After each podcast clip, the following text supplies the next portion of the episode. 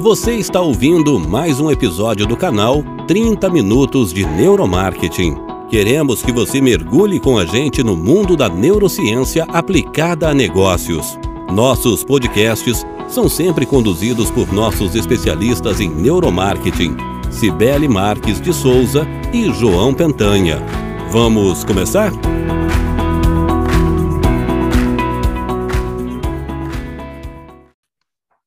Sou a Cibele e hoje a gente vai falar sobre economia comportamental. A gente convidou uma pessoa que é super referência no mercado nesse tema, que é a Flávia Ávila. E eu não vou nem contextualizar, porque eu vou pedir que ela explique o que é economia comportamental e se apresente também. Primeiro, obrigada pelo convite, muito bom estar aqui com vocês, falando um pouco do porquê dessa área, né, da economia comportamental. A economia comportamental é uma área que estuda aí os diversos fatores que influenciam nossa decisão, então, ela estuda como a gente realmente toma decisão num momento imediato ali, quando acontece mesmo aquele processo. O que, que acontece? O que, que faz a gente decidir entre A e B? E um dos pontos que me animaram, inspiraram aí na economia comportamental, eu venho da área privada, trabalhei bastante tempo aí em telecom e também responsável pela área do pré-pago, e eu vi alguns comportamentos que eram muito difíceis de interpretar por que, que eles estavam agindo assim, e testava várias hipóteses aí, e alguns experimentos que são o cerne da economia comportamental, eu conduzi nessa época, para entender um pouco mais sobre o comportamento deles, o comportamento humano. Isso me inspirou a largar tudo ali em 2010 e começar um mestrado em 2011 nessa área que chama Behavior Economics, que estava já ganhando muito destaque no mundo todo e ganhou aí é, bastante destaque nos últimos anos aqui no Brasil também, estudando aí como que quais são esses fatores também psicológicos, sociais, econômicos até, mas pequenas nuances que fazem muita diferença na tomada de decisão falando dos principais conceitos da economia comportamental, a gente tem aí alguns conceitos que norteiam a disciplina. Você pode explicar para a gente alguns deles de forma resumida? Claro, é, um deles que a gente fala muito quando começa a estudar, a ler sobre essa área, são os vieses. O que são os vieses? A gente tem algumas tendências comportamentais, algumas tendências humanas que são muito fortes, têm sido estudados pela ciência aí, por meio de experimentos e outros estudos que influenciam a nossa tomada de decisão.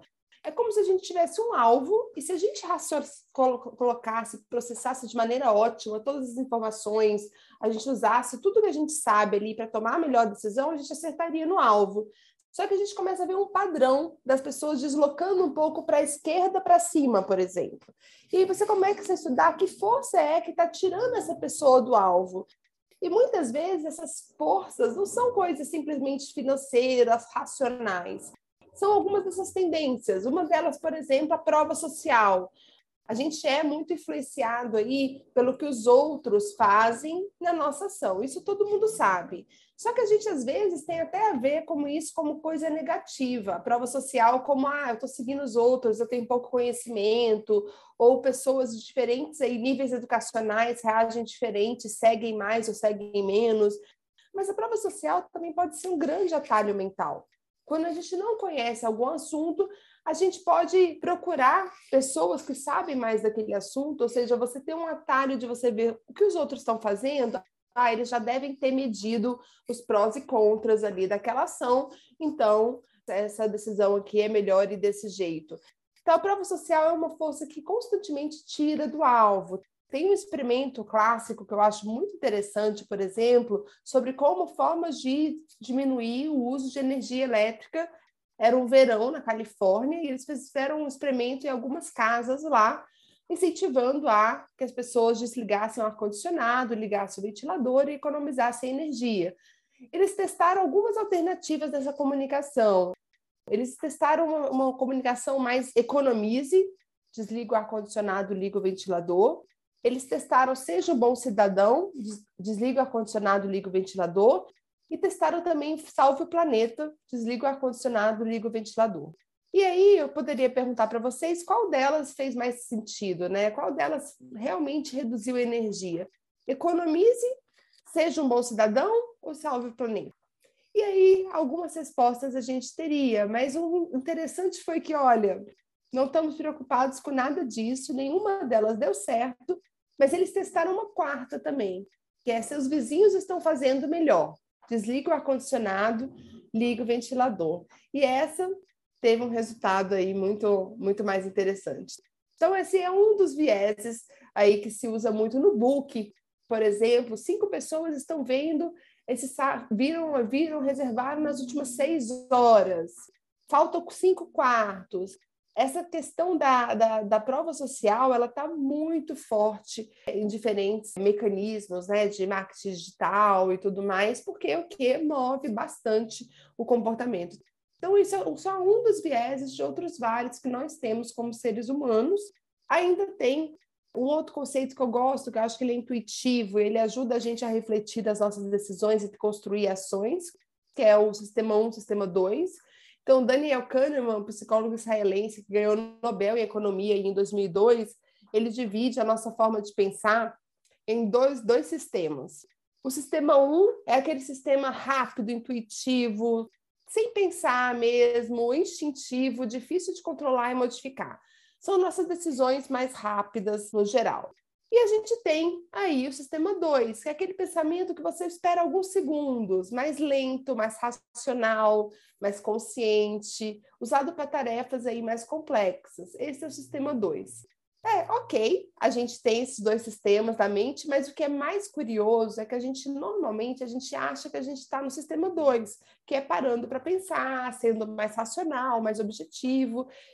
E o que a, essa área traz de novo é que mais ou menos 95% das vezes a gente está no sistema 1 e a gente desenha muito pouco, a gente cada vez mais tem pensado mais no sistema 1, mas é muito natural para a gente pensar no outro, pensar na gente, construir estratégia para a gente mesmo, pensando que a gente está no sistema 2 e, na verdade, na hora da ação, ali naquele momento, o que age é o sistema 1. Então, como que a gente pode construir ações que a gente possa ativar o sistema 1 quando a gente tem que ativar o sistema 1 e ativar o sistema 2 em momentos que tem que ter uma pausa, né? alguma parada na decisão para reflexão, ativar o sistema 2. Então, alguns desses conceitos são vários, acho que é um campo bem abrangente aí que fala do comportamento humano, mas são alguns aí para a gente pensar.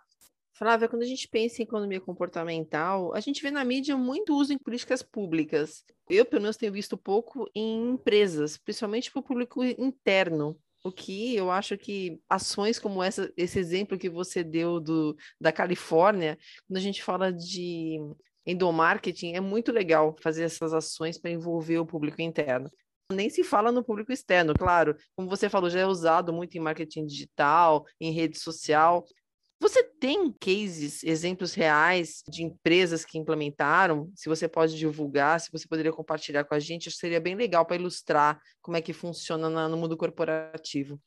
Sim, a gente tem alguns projetos na Behavioral Lab que são é, voltados né, na área de, de desenvolvimento, gestão de pessoas aí, que trabalham nessa ideia de construção de nudges, que eu não foi um outro conceito que eu não falei na antes, que é muito importante na área que é nudge são empurrõezinhos, cutucões para uma decisão. É você mexer na arquitetura de escolha, no contexto, para favorecer que uma pessoa tome uma decisão ou outra e sem proibir nenhuma opção. Então, o nudge ele é muito utilizado, tem alguns exemplos específicos. A gente já trabalhou, por exemplo, num projeto de nudges para segurança no trabalho, é, nudges para liderança, para a área de gestão. Então, como você construir para você ter ali um comportamento alvo, um objetivo final. E é muito legal, é uma construção conjunta assim riquíssima, e saem resultados bem bem interessantes pensando dessa perspectiva. Mas eu queria dar um exemplo particular que é no Google. É, o Google tem, inclusive, um artigo que fala sobre como o Google usou para de, dentro do, do ambiente de trabalho, economia comportamental. Eles fizeram um teste, um experimento relacionado a MM, quem já foi no Google, né, ou já viu foto, tudo sabe que lá tem uma grande área de lanches assim, bem bem bonita e tudo, e tudo é muito livre lá. Você pode pegar e comer qualquer coisa que você quiser. E aí, inclusive recentemente me falaram que está bem interessante, porque no escritório daqui tá bem assim, bastante ênfase nas coisas saudáveis, bem escondido as coisas que não são muito saudáveis para incentivar hábitos mais saudáveis. E isso já vinha aí desse estudo que testou a quantidade de MMs que as pessoas comiam todos os dias e pegou e determinou lá, viu qual que seria a quantidade média, ainda arriscada, mas média que a pessoa deveria comer a cada momento. Mas o que, que acontece? A gente pega o MM lá é livre, então você pega, elas pegavam um copo cheio e comia igual pipoca, né? E viram que isso estava ganhando aí, ganhando algum peso. Então, eles testaram, por exemplo, ter um copinho da altura dos 8 mm é, especificados. Eles testaram em comunicações escritos 8 mm desejado. Eles testaram dar uma, uma, ideia visual de quantidade de MMs que cabia ali, esses oito que seriam o caso. Mas eles testaram também o uso, na verdade, de pacotinhos de MM, de 8 MMs em cada pacotinho. E aí eles testaram, ou seja, o visual, falar o oito, falar o copinho, tudo não teve resultado, mas quando eles usaram esses pacotinhos separados com 8 ml cada, teve uma redução aí de 50%. Então, muito significativa. E os estudos da economia comportamental explicam que a ideia de você pegar e abrir mesmo o saquinho de MM é também um ponto de decisão, é uma parada obrigatória, né? Você não pega muitos, muito diferente do que uma pipoca, mas um problema aí que eles têm, então hoje em dia eles têm os saquinhos separados ali para cada um na porção que seria a porção desejada, ainda é livre, mas teria, assim, com base nesse experimento, eles viram que valia a pena esse investimento e eles têm separado, é, até onde eu sei, né? Não sei se são todos os escritórios, mas eles têm separados aí para incentivar, diminuir um pouco mais o uso de consumo de MM. E, e, na vida pessoal, né? Porque é, a gente imagina, né, nas políticas públicas, você colocou um exemplo, colocou um exemplo de uma ação de endomarketing, mas olhando para os conceitos da economia comportamental, a gente consegue se aproveitar desses conceitos e, através do autoconhecimento, ter algo para melhorar os nossos hábitos? Você consegue citar um exemplo? Ela é riquíssima nesse ponto, né? Em alguns momentos tem que tomar cuidado que dá uma ideia de autoajuda, porque todos os exemplos eles são tão próximos à nossa realidade para fazer com a gente que eles viram uma grande ferramenta mesmo para você criar novos hábitos.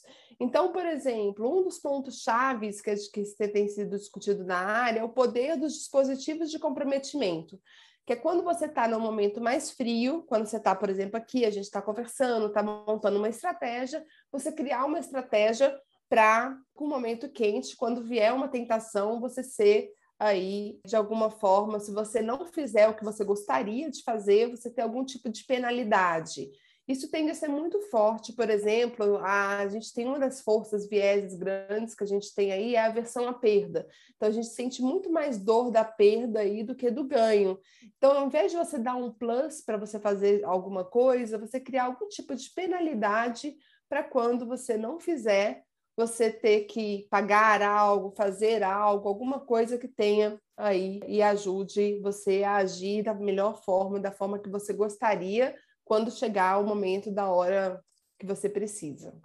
A vez estava falando aqui, eu estava pensando, a gente está em época de eleição agora, a gente vai ter eleição agora em outubro aqui no Brasil, e eu vejo tantas pesquisas que são feitas, colocadas na TV, e às vezes eu fico perguntando quantas pessoas acabam votando no candidato que está ali no primeiro lugar por um efeito de tudo isso que você falou, da economia comportamental. Pensa assim, poxa, eu não quero, eu não quero perder, eu quero votar no candidato que está ganhando. Isso acontece efetivamente?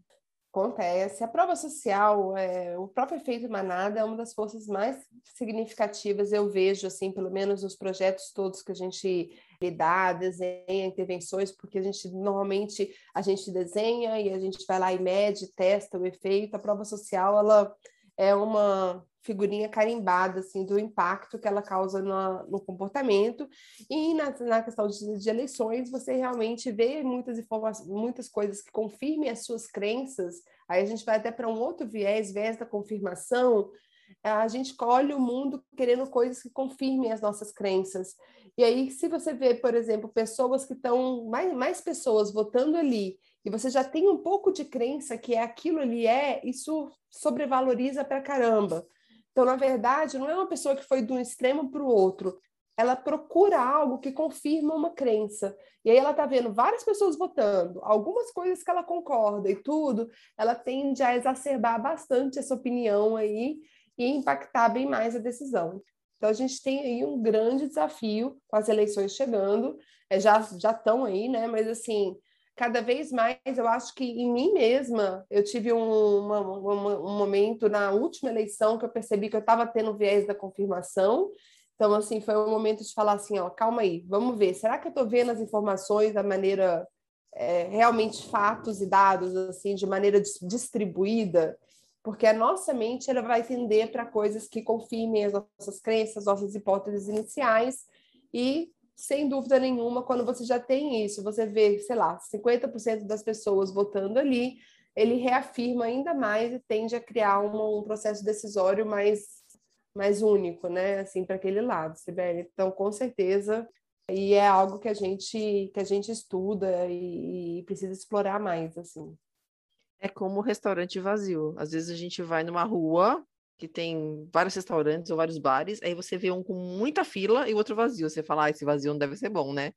Vamos, vamos, vamos pegar a fila, vamos no outro, ficar três horas na fila, mas a gente quer ir nesse que está lotado, exatamente por isso. E a gente segue ali o fluxo Perfeito, é um exemplo que eu dou normalmente, inclusive em aula e tudo, que a gente faz e, e faz, faz, por anos, né? Já tem tanto tempo, assim, a gente sabe que já erramos algumas vezes, que aquele vazio talvez fosse melhor, mas simplesmente a gente vai nesse instinto e escolhe o restaurante cheio.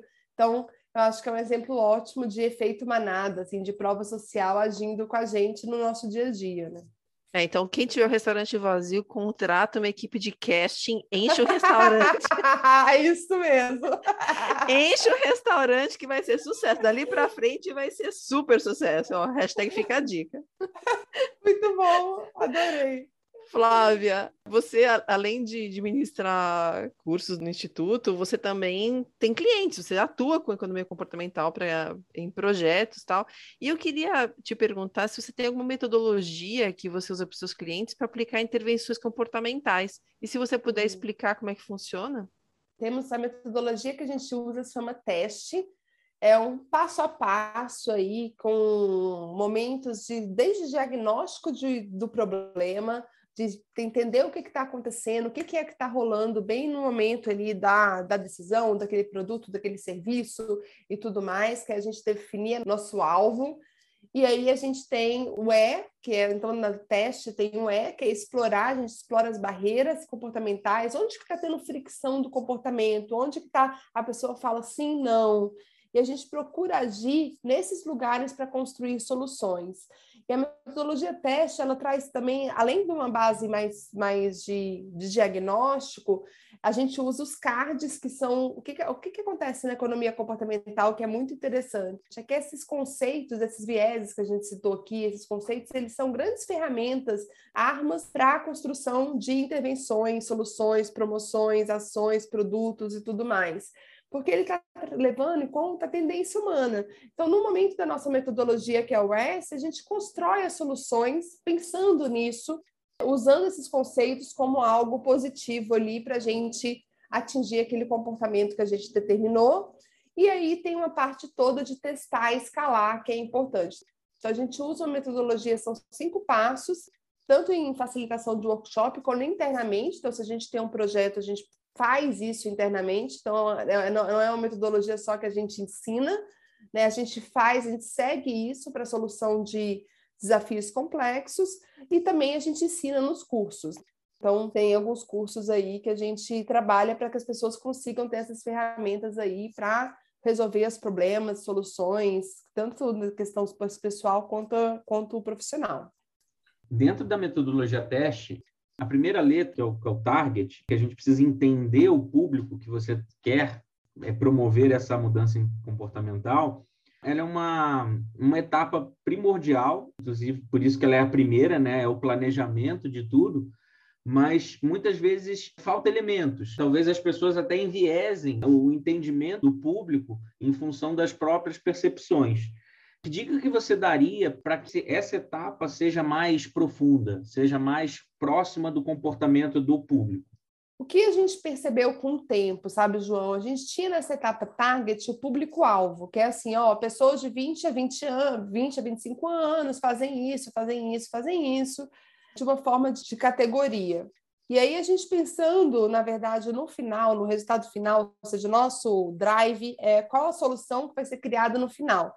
A gente percebeu que individualizar, pegar uma pessoa, mesmo que seja o perfil errado, mas pegar uma pessoa específica, dar um nome para ela e ir mais a fundo em algumas características pessoais dela, faziam que que as pessoas tivessem ideias mais poderia não representar todo o público-alvo, mas fazia com que as pessoas tivessem ideias mais criativas no final, que é o objetivo.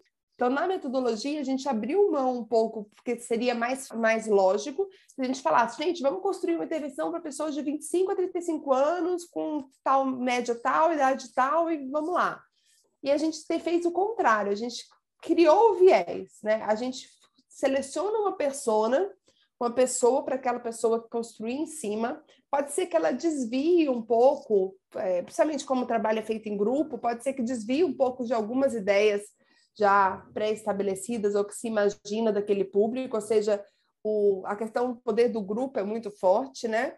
mas o que a gente percebe é que quando vai para as etapas seguintes, isso tende a ajudar. Então, é uma forma de levantar o nosso sistema 1 também, a nossa mente, para pensar nela como uma pessoa real e as ideias tendem a ser mais criativas.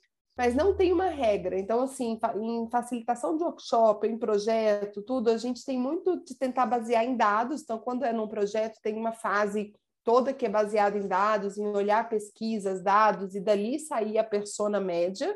Mas mesmo com essa persona média, a gente pega e cria uma persona para ter esses, esses resultados aí, gerar ideias mais inovadoras. Mas é uma coisa que pode incomodar mesmo no início, e no início também a gente não está usando tanta economia comportamental. Então, pode dar alguma ideia do tipo, ah, eu estou fazendo algo que outras áreas já fazem, marketing e tudo mais, e a gente fala muito essa questão do confia no processo, porque é só uma etapa mesmo para um final, né? Para um resultado final que a gente quer atingir. Então, é muito comum que isso aconteça no T.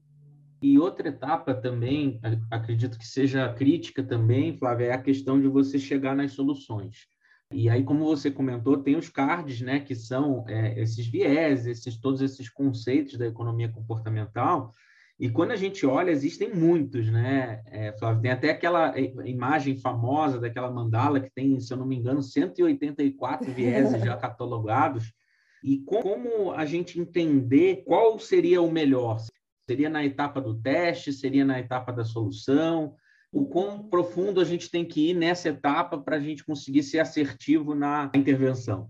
É, o que a gente faz na IBL é reduzir bastante é, a quantidade de viés que a gente ensina, por exemplo. Claro que tem um mundo de coisas, mas mesmo num workshop ou num curso, a gente ensina uma quantidade reduzida e um pouco mais sobre eles, para que as pessoas registrem mais na mente. Então, no momento dos cards, no momento do uso ali dos cards nas intervenções, o que a gente faz é a gente pedir para, olha, a gente sabe que tem todo, tudo isso aqui agindo na gente, mas vamos escolher três que vocês acham que podem ser mais efetivos para resolver esse problema. E aí, a partir de três, você montar essa solução. E aí, até dou um exemplo do próprio Richard Taylor, que fez algo muito parecido no produto que eles criaram de previdência, Smart, que é pegar assim, olha, o que, que eu sei sobre esse assunto? Que, quais são os vieses que estão agindo nessa situação? Ok, vou selecionar aqui, e a partir dali eu vou bater a cabeça para chegar no resultado. Porque, na verdade, não vem essa, essa, ideia, mesmo você sabendo de viés, ela não vem de bate-pronto, ela precisa de um forçar um pouco a mente. E aí o que a gente percebeu é que realmente tem toda a razão, existe já essa sobrecarga de informação. Então, a gente faz um funil inicial, a gente faz um outro funil e na metodologia a gente ainda afunila mais para três para que eles possam construir em cima daquela da, a solução em cima daqueles vieses. Queria agradecer, sou seu aluno, né? Então sou suspeito para falar. O que, que eu queria que você complementasse? É um, um estudo assim, é um assunto muito fascinante que desperta muita curiosidade, porque todo mundo quer saber como que se comporta, como que promove ações mais efetivas E eu queria que você desse um recado final, uma dica de quem, de como se aprofundar mais no estudo da, da economia comportamental.